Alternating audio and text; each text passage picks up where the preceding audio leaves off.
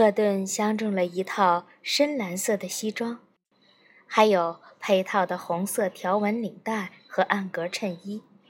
百万福虽然瘦弱，骨头架子还很匀称，好衣服一上身，人立马就精神起来。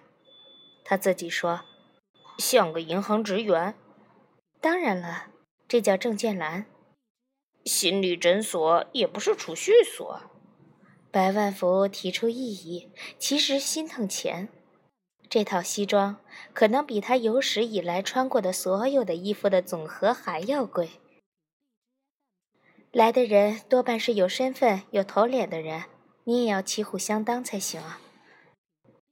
要不咱再走走，货比三家，耽误不起那么多时间。诊所现在可是空城计，来了电话无人应答。哎呀，就算是有人应答，也不见得就能成一笔生意，基本上是无用功。工厂管这个叫废品。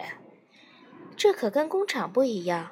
虽说没有成交，可人家知道有这样一家机构，知道这家诊所时时刻刻有人值守，这就是口碑。日后他有了问题，也许就能想起咱们。不就是证券栏吗？再找找有没有便宜的，人家也不会扒开我的领子看商标，大体上像就那么回事儿吧。不成，一分钱一分货。那。那你这个公司给我报销吗？想得美，这可是工作服，除了到诊所上班穿这套衣服，别的场合我敢穿吗？要是叫原来厂子里的兄弟看到了，还不得成群结伴的找我借钱呢？你就把它当成工作服也不能报。再说，里面外面的镜花还不都是我借来的？舍不得孩子套不着狼。舍下的孩子快成一个幼儿园了，套下的狼崽子屈指可数。时候不早了，交钱走。两人回了诊所，录音电话上显示有几个人打过来，打开一听都没有留言，打电话的人都心中惴惴，面对机器不愿倾诉，串串忙音好像白雪皑皑的大地上小兽的脚印。你知道他走过，却捕捉不到他。咱们这叫守株待兔，也不能扯开嗓子大张旗鼓的到街面上吆喝，那是磨剪子的。那外国怎么招揽顾客？刚开始也是没人来，后来不断宣传，大家知道心理健康也需要别人帮助，慢慢就形成了习惯。那用了多久？资料上说，美国用了二十年。乖乖，中国最少要四十年。凭什么这么说？中国穷，就凭中国人多，胃里还没填饱，谁还顾得上心理呀？也对，也不对。中国现在是有人连饭都吃不饱，但也有人得肥胖症、富贵病。中国人也许用不了你说的那么长时间。就算用不了四十年，三十年也应该有吧？等那时候，咱俩都住敬老院了。两人说着，来了电话就接，没电话就看心理方面的书。百万福有什么不明白的地方就问，也算其乐融融了。预约成功率大约在百分之一，也就是说，一百个电话中只有一个人会决定来这里一试。除了赫顿自己做心理师以外，沙因和其他的外聘来的心理师也常来。百万福说：“我预约下一个来访者，只是他的要求有点奇怪。什么要求？那个人是个男的，姓武，武松的武，听声音五大三粗的。这又怎么了？又不是景阳冈上打老虎去，和声音高低没什么关系。”估计有点关系。他说要一个高大威猛的心理师给他看病。哈，真奇怪！我听说过要博士的，还听说过要留洋背景的，还听说不要男的或者不要女的，可没听说过对身高体格有要求的。看来咱们这里呀要当拳击场了。百万福说：“我也不知道，你同学当中有没有膀大腰圆、跟鲁智深似的？要是有，我就和来访者最后定下来；要是没有，就趁早别揽那瓷器活了。”赫顿思摸了一下，打了几个电话，对百万福说：“你就和来访者最后约定时间吧，明天下午三点。”百万福是个稳妥的人。问道：“哪一位？我觉得常来咱们这儿的几位心理师，没一个体型够标准的。除非你发展新生力量，你那边还没敲定呢，先把这边给定死了，是不是悬呢？还是先找个长得跟施瓦辛格那样的男心理师，咱们这边再操作吧。你放心好了，都交给我安排。第二天下午两点半。”百万福沉不住气了，你约的心理师什么时候到啊？我可跟人家约的是三点，这就快到了。要是来访者都到了，咱们的心理师才呼哧带喘的走进来，恐怕给人家留下的印象不大好吧？你赶紧打个电话催催，是不是头一次来咱这儿找不到地方？你还挺操心的，没事儿。两个人就等着。十几分钟过去了，来访者没到，膀大腰圆的心理师也没到。百万福坐不住了，说：“你约下的这个心理师咋回事啊？太不守信用了。”赫顿头也不抬地说：“你放心，人家已是老江湖了，估计不会误事儿。”百万福说：“这个来访者可是我约下的，是我捶胸顿足跟人家保证了。”要心理师迟到，我的脸往哪搁呀？你还有完没完？这不还没到时间吗？沉住点气，你把我的头都吵大了。百万福一想也对，就算出了个三长两短，也得赫顿收拾残局，就不再啰嗦。到了还差五分钟、三分钟的时候，门铃终于响了。百万福抹抹头上的汗水。我的天，总算来了，总算赶在来访者之前到了。说着，三步并作两步去开门。一个彪形大汉出现在门口，百万福热情地说：“哎呀，您总算是来了。”大汉说：“来了，我没迟到吧？呃，这还提前了五分钟呢。”百万福说。还是早点来做准备比较好，不然人家来访者到了，咱们还没安排妥当，嗯，不合适啊。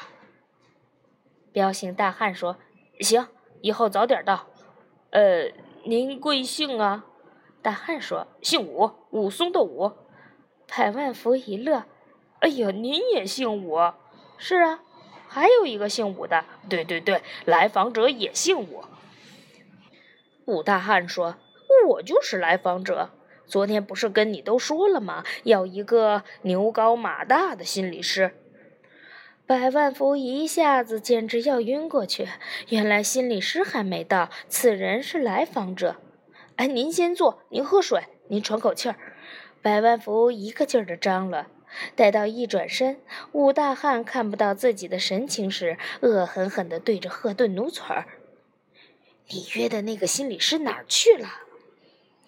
詹勇急匆匆地赶进来，连说：“哎呦，不好意思，堵车了。还好，还差一分钟。”对于心理师来说，只比预定的时间提前一分钟就是迟到了。赫顿把詹勇拉到一边，低声说：“来访者已经到了，就是昨天我同你说过的那个情况。”詹勇走过去说：“吴先生，您好。哎，您好，您是？”吴先生不知道这瘦小枯干的男子是何方人士。啊，我叫詹勇，是您今天的心理师。詹勇轻描淡写。吴大汉笑起来，哈哈哈哈你一定是搞错了。我昨天和你们预约的时候说的很清楚，我要一位牛高马大的心理师，你们也答应了。如果我记得不错的话，好像是这位先生答应的。吴大汉回身一指百万福，百万福早被这突如其来的事变吓得不知所措，见战火燃到自己的身上，说什么都不是，只有尴尬无比的低着头。真勇说：“请先到心理室来坐。”武大汉说：“屁股一坐下，咨询就算开始了。”真勇说：“通常是这样。”那我不到里面就坐，你们欺骗了我。我发现你很生气，我当然生气。你们说有牛高马大的咨询师，但是现在货不对版。你们企图以次充好，蒙汉过关，这涉嫌欺诈，我不能入瓮。真勇说：“我能理解您的气愤。如果我的咨询没有效果，你可以不交费。您看这样如何？这样也不行。”好像我吴某人掏不起这个钱，跟你们斤斤计较似的。我要的是一个道理。百万福原来是向着武大汉的，觉得赫顿偷梁换柱，对不起人。听到这样几个变通意见都无情的被否决，立马转向说：“这位同志，我们原来是有一位身体强壮的心理师的，但是不知为什么他没有赶到。”所以改为詹勇心理师来为您服务，您这也不成，那也不成，这不是有理反倒无理了吗？就算是发射航天飞机，天气不行，还得另选他日呢。什么事儿都有个天灾人祸，不是？这一席话让武大汉火气略平息了一点，说：“如果原来为我安排了符合要求的心理师，他因故没来。”我觉得倒是可以原谅。”赫顿解释道，“对不起，刚才这位先生对情况不太熟悉，没有特意安排牛高马大的心理师，从一开始安排的就是这位詹勇先生。您不必原谅我们。”刚刚缓和下来的局面又变得剑拔弩张了，百万福简直绝望了，不晓得赫顿搞什么鬼。看来是不把这个大汉气得七窍生烟、口吐鲜血。赫顿绝不肯善罢甘休。武大汉说：“那我要投诉你们一个社会服务性机构，如果帮不到别人也就算了，是你们的能力有限，我可以不计较。但是你们为什么要害人，浪费了别人的时间，还要戏耍他人，毁坏别人的尊严？”说着，示威性的挥了挥拳头。蒜波一样的拳头带动满室的空气，呼呼的作响。您说的对，我们是一个助人的机构，助人是一种精神的劳动，所以和体格没有太大的关系。您要求一位彪形大汉来做咨询，实话跟您说，我们没有这样的心理师，所以昨天我们面临的情况就是，如果我说实话，您就不来。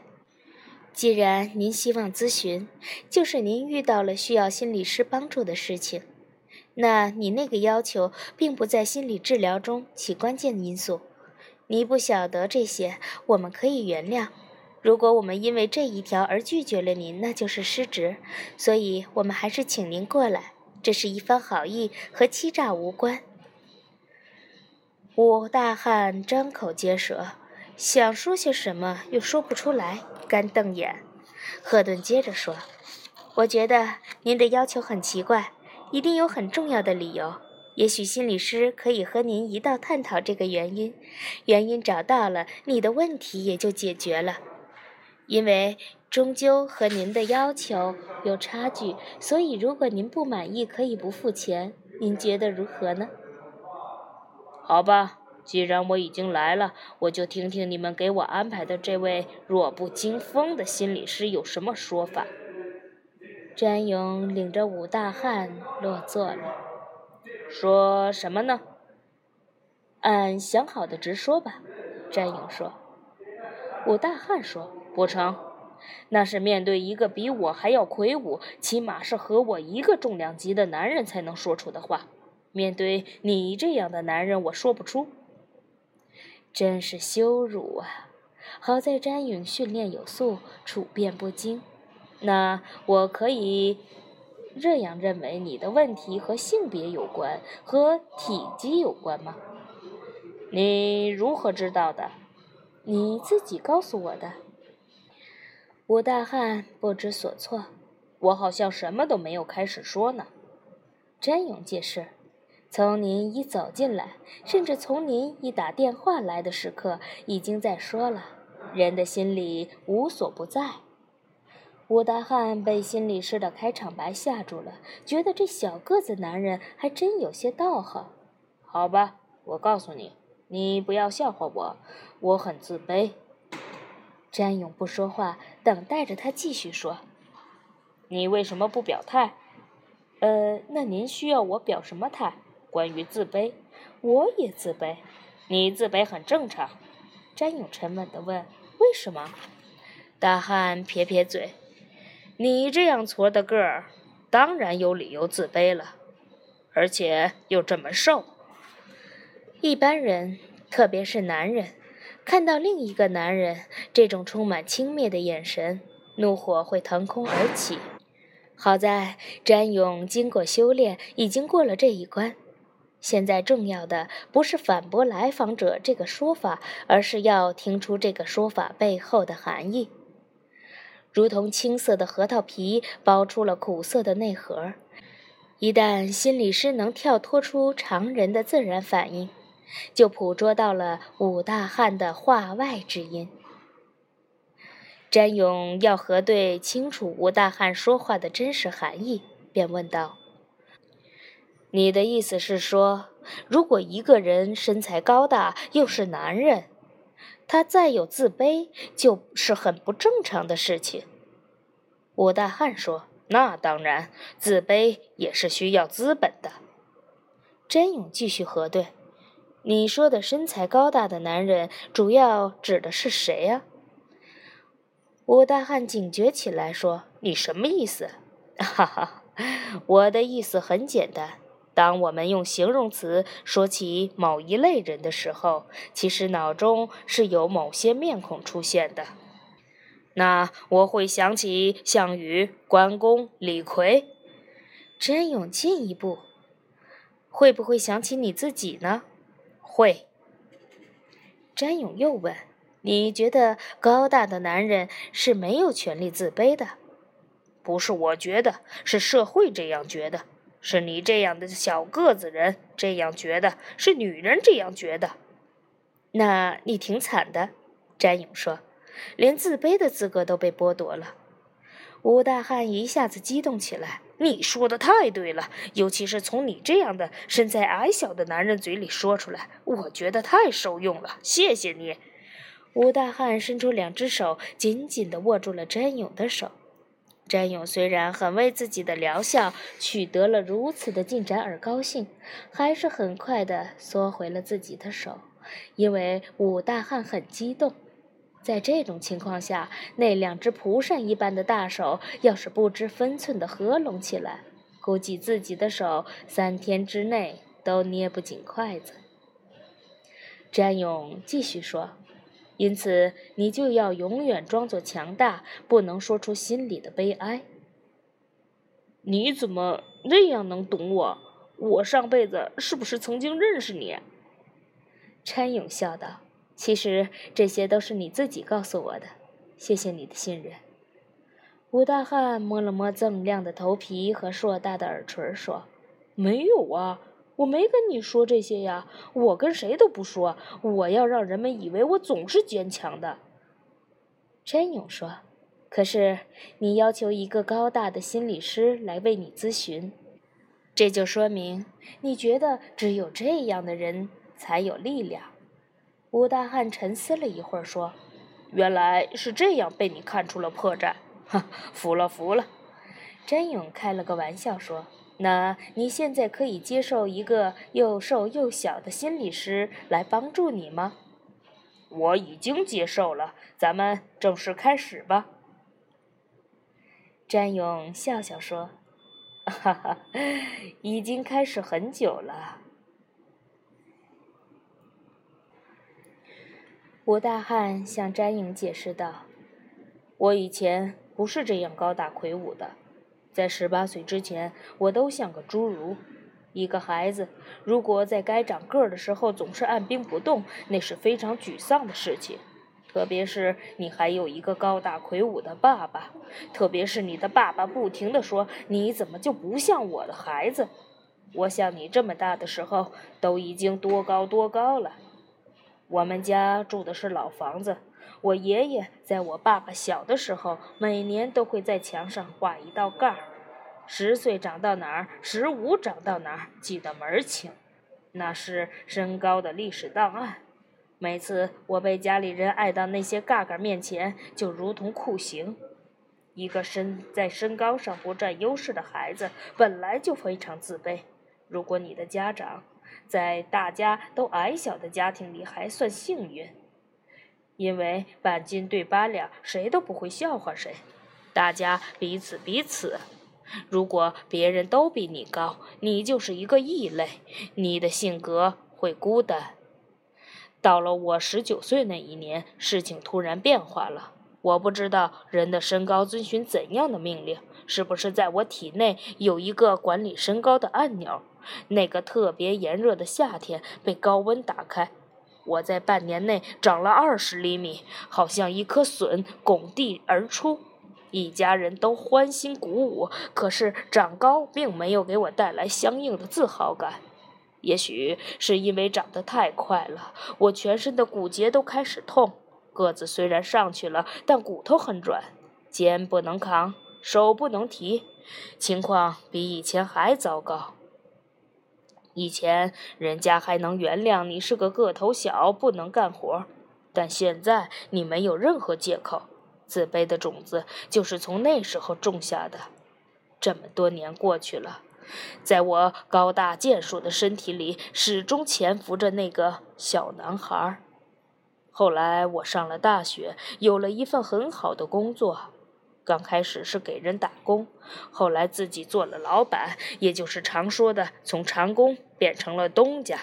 后来又娶妻生子，所有的人都以为。我是个乘风破浪、遇山开路、遇水搭桥的汉子，只有我心里才知道苦啊！